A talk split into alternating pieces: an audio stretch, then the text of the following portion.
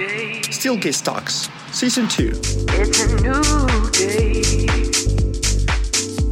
Hola, ¿qué tal? Bienvenidos una vez más a un episodio de Steelcase Talks. En esta ocasión nos acompaña un gran amigo de casa y un gran arquitecto. Él es Rigo Almaguer, arquitecto por la Universidad Autónoma de Nuevo León en el 2001, con un máster en gestión urbana por la UPC de Barcelona en 2014 director de la Oficina de Arquitectura Workshop desde el año 2007, que elaboran proyectos de muchas tipologías y escalas. Catedrático de la carrera de arquitectura del TEC de Monterrey desde el año 2009 y de la UDEM desde el año pasado. Ha recibido distintos reconocimientos, entre los que destacan el Cali de Arquitectura en distintas bienales por el Colegio de Arquitectos de Nuevo León y su obra ha sido publicada a nivel nacional e internacional en varias revistas y libros. Ha colaborado también con distintas firmas de arquitectura como Gaeta Springle, Lola Arquitectos, Landa Arquitectos, Fernanda Canales, entre otros. Bienvenido, Rigo. Gracias por la invitación. No, es un honor tenerte aquí. La verdad es que eh, ansiábamos este momento de que fueras el que abriera también esta segunda, esta segunda temporada. Y nos gustaría, Rigo, conocer un poquito más de ti, que nos platiques, de acuerdo con tu experiencia, si consideras que los espacios de trabajo influyen motivacionalmente en los colaboradores para aumentar su creatividad y su potencial productivo. Pues totalmente, creo que el espacio laboral, con todo lo que ha pasado con lo de la pandemia, eh, se ha vuelto, cuando la gente se acostumbró a trabajar en sus casas con todo el barullo y las situaciones personales de cada quien con su familia, eh, nos tocó mucho estar buscando o nos buscaran para hacer adecuaciones a sus casas, para hacer un espacio de oficina que pudiera estar un poco más privado, siempre buscando replicar tu espacio actual de trabajo. Entonces, algunos dicen que subió la productividad, otros no funciona dependiendo de la actividad de la oficina eh, o de la empresa, pero creo que, y lo vimos el día a día, la, el espacio donde estás produciendo o desarrollando una actividad durante ocho horas mínimo al día, tiene que ser un espacio confortable, con lo natural, con, y que el mobiliario es parte importante de que esto suceda. O sea, una silla diseñada con muchísima inversión de tecnología y de investigación durante años, eh, no puede suplir a una silla de un comedor en tu casa. Entonces hay gente que, que, que estuvo año y medio en sus casas que resultó con problemas de espalda. De espalda y de cintura y de todo, claro. Y además de pues, las distracciones, el, mismo mobiliario te, te, o el mismo espacio de trabajo, si está bien diseñado, genera estas interacciones y esta posible productividad y desarrolla muchísimo más tipos de actividades que comparándolo con, con el espacio laboral adecuado o diseñado en una casa cuando propósito no es ese. ¿Y crees que ha impactado eso el que estuvimos en casa mucho tiempo y ahora regresamos a la oficina? Los criterios fundamentales de diseño, vamos, o sea, han cambiado ahora en los nuevos proyectos, hablando de corporativo y de residencial también, o sea, han cambiado un poquito ya la manera de cómo diseñar. A lo mejor en las casas, el ya poner el famoso estudio que se había quitado, o en los departamentos, o en las oficinas, traer un look más de casa. Sí, creo que es, es, simultáneo, porque creo que muchas personas sí añoran el, el estar en un espacio más, eh, digamos que más flexible, que no fuera, eh, que pudieras tener ciertas actividades que no es totalmente ocho, ocho horas estar sentado y enfocado trabajando, sino siempre tienes que tener este break cada cierto tiempo y mover la actividad para que incremente la manera de, pensar las cosas y, de repente salen nuevas ideas en estos breaks. Que en la casa, de alguna manera, el levantarte por la galletita cada, dos, claro. cada, dos cada dos minutos, que también incrementó la obesidad este, en todos. En todos. Eh, eso ha llevado a que de entrada ya los, los clientes piden un espacio de oficina o de estudio multifuncional en sus casas y en las oficinas asimismo se plantea un espacio mucho más flexible, más colaborativo, que tenga, ya casi el coffee break es un tema importantísimo, el coffee bar, que antes era así como que, ay, no, es que son cosas muy modernas, ¿no? Bueno, no antes, no, está hablando hace 10 años. Pero sí, ahora ya es un must tener un espacio o espacios, breakout rooms donde puedas estar y de repente sal, levantarte de tu, de tu espacio personal y colaborar con otras personas. Y antes no existía eso como algo básico, ¿no? Entonces, o ciertas disciplinas sí lo aplicaban y ahorita casi todas las tipologías de oficina funcionan de esa manera.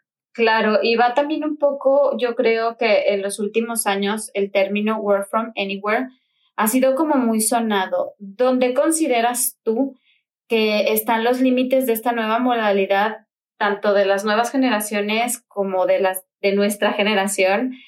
trabajar desde cualquier lugar, o sea, ¿cuáles son las desventajas, como ahorita bien platicabas, de trabajar en tu casa o y ahora regresar a la oficina o en, la, ausencia de tener como un lugar fijo, o sea, de andar mudándote como pues en cualquier lado y no tener como un lugar fijo per se? Pues yo, yo creo que son ventajas, hay muchas ventajas. Eh, de alguna manera hay varios negocios que se han eh, beneficiado de este nueva modalidad de poder trabajar remotamente y es algo bueno. Eh, lo único que creo es que también mucha gente busca tener este espacio físico destinado a trabajar donde puedas colaborar con tus con tus este tus fellow workers, o sea que tengas si tengas obviamente puede estar el Zoom con las 60 pantallas y las 60 ventanitas y decir, hago un breakout room y aquí digo con este equipo y los voy organizando, pero nunca es lo mismo que tener el contacto uno a uno. Eh, entonces, eh, incluso hay gente que toda su vida, antes de la pandemia, han trabajado de manera que sus equipos, sobre todo gente de obra, nos pasa muy seguido con gente que tiene que hace construcción y nos han pedido últimamente, oye, pues tengo que ahora adecuar un espacio porque mis empleados mismos me piden un lugar porque no están cómodos en su casa trabajando. De repente, pues es incómodo, este, me distraigo mucho, entonces esto pues, les obliga a tener un espacio físico cuando a lo mejor no se realmente no se necesita, pero creo que la misma persona busca esta interacción entre, entre personas. Y también por tiempos, ¿no? Yo creo, o sea, el tiempo a lo mejor que ah, dices... eso sí. Desplazarme o de tiempo de concentración, tiempo Además de, o sea, creo que el tiempo, el tiempo, pierdes la noción del tiempo cuando estás en tu casa trabajando. O sea, puedes de repente tienes 14 horas trabajando sin parar, te paras cada dos minutos por las galletitas sí. eh, para ser más gordos pero aún así pierde la noción del tiempo y por eso dijeron que ahora es más eficiente estar trabajando desde casa. Pero pues también a las empresas les conviene porque no pagan gas, no pagan luz, no pagan muchas cosas que, que al final lo tiene que pagar el empleado. Claro. Entonces, es una y otra. Creo que, creo que es complicado que, que creo que son ventajas que, que, que se adoptaron con lo de la pandemia, que puedes tener la facilidad de poder tener clientes fuera del país o de repente una reunión con alguien. Pues ahorita estamos trabajando en un proyecto específicamente para unas, un cliente que la oficina central está en Suiza. Entonces las oficinas van a estar en Querétaro, nosotros estamos en Monterrey, eh, parte de lo, del cliente está en, este, en Guadalajara. Entonces, pues tenemos una reunión semanal con todos los del equipo. Y si fuese, si no fuese así, si yo creo que si no hubiera la, solución tecnológica, ya imagino el costo de hacer estas reuniones sería... Presencial. Sí, exacto. Sí, claro. Oye, Rigo, y de acuerdo a toda tu experiencia que tienes y las colaboraciones que han tenido con distintas firmas de, arquitectura muy importantes, ¿cómo has visto que ha evolucionado la arquitectura en los últimos años en cuestión de, de, las oficinas, en el tema corporativo? Um, Creo que, bueno, hay un tema que muchos decían que se había acabado el, el espacio de oficina, ya no era necesario con el tema de la tecnología y el tema de trabajo remoto y el home office y demás.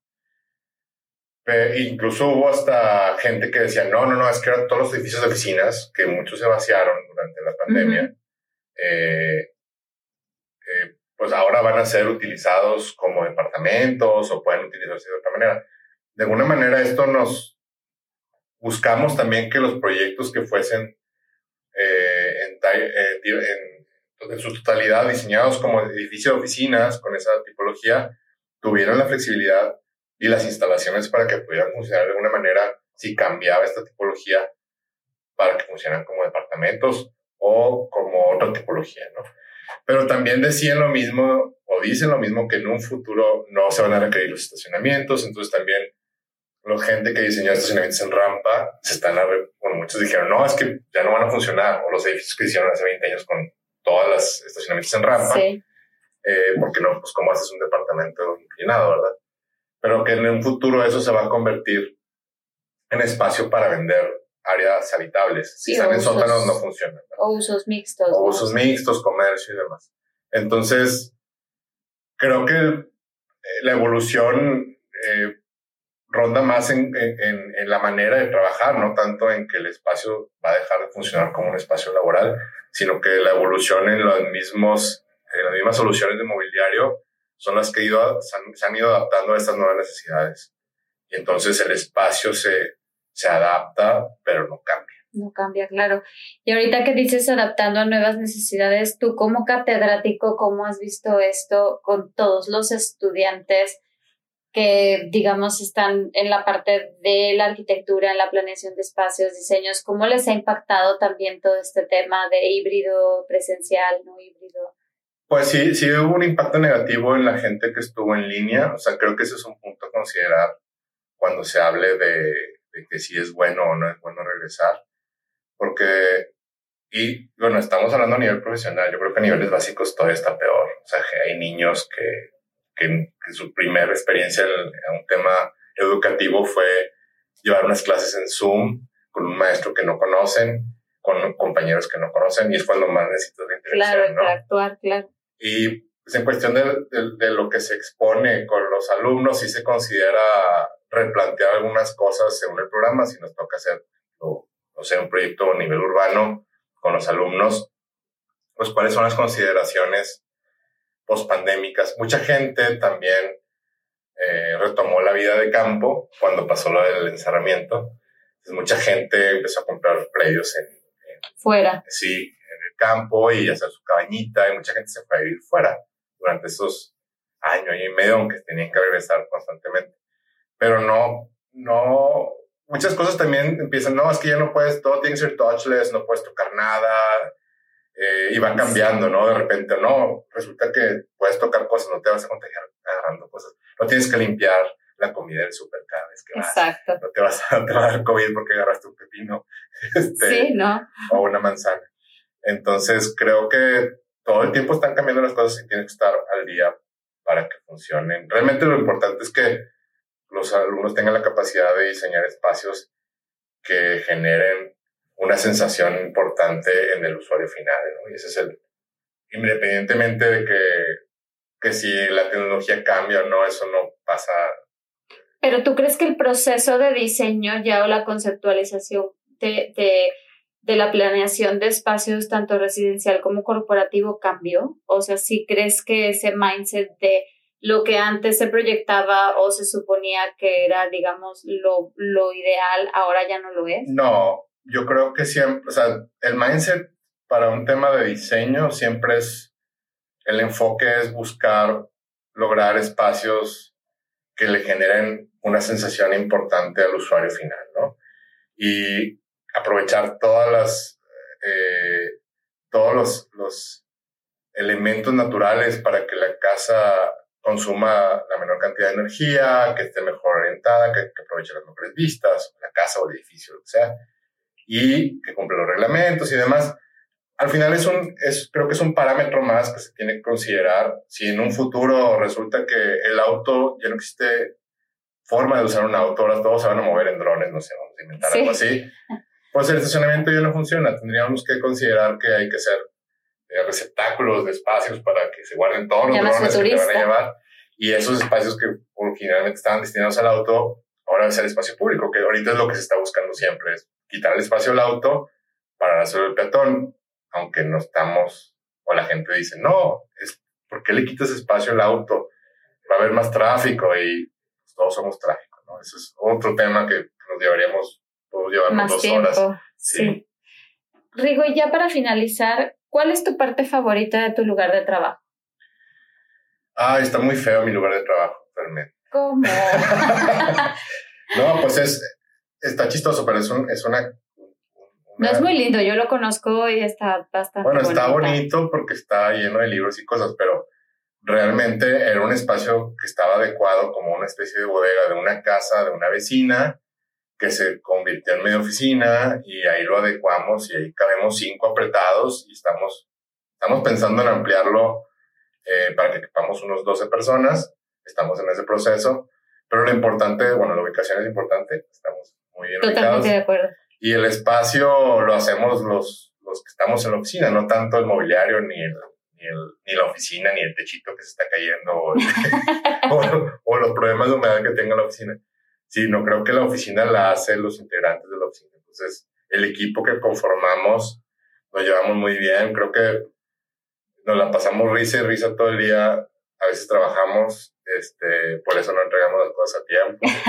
No, no es cierto. La verdad es que sí, tenemos muy buen equipo y, el espacio lo hace el equipo.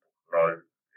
El, mobiliario ayuda mucho a ser productivos y el espacio, pues sí es importante que tenga luz natural, que esté bien ubicado y este, pero sí, el, pudiera decir que es una oficina muy fea, pero muy bien habitada. Eso es, eso es lo principal y aparte que pues Workshop es un, es un despacho en el cual elaboran proyectos de muchas tipologías y escalas, como bien lo dice, y siempre pues el trabajo ayuda a que la inspiración y el lugar, o sea, esté como tengan ese, ese dinamismo. Pues muchísimas gracias, Rigo. La verdad ha sido un placer platicar contigo y tenerte como invitado en, nuestro podcast. Gracias. Encantado, ¿no? Gracias a ustedes por la invitación y esperamos seguir colaborando en muchos proyectos. Muchas gracias, Rigo. Mi nombre es Mirta Huerta y soy Workplace Consultant en Steelcase y los esperamos en un episodio más de Steelcase Talks.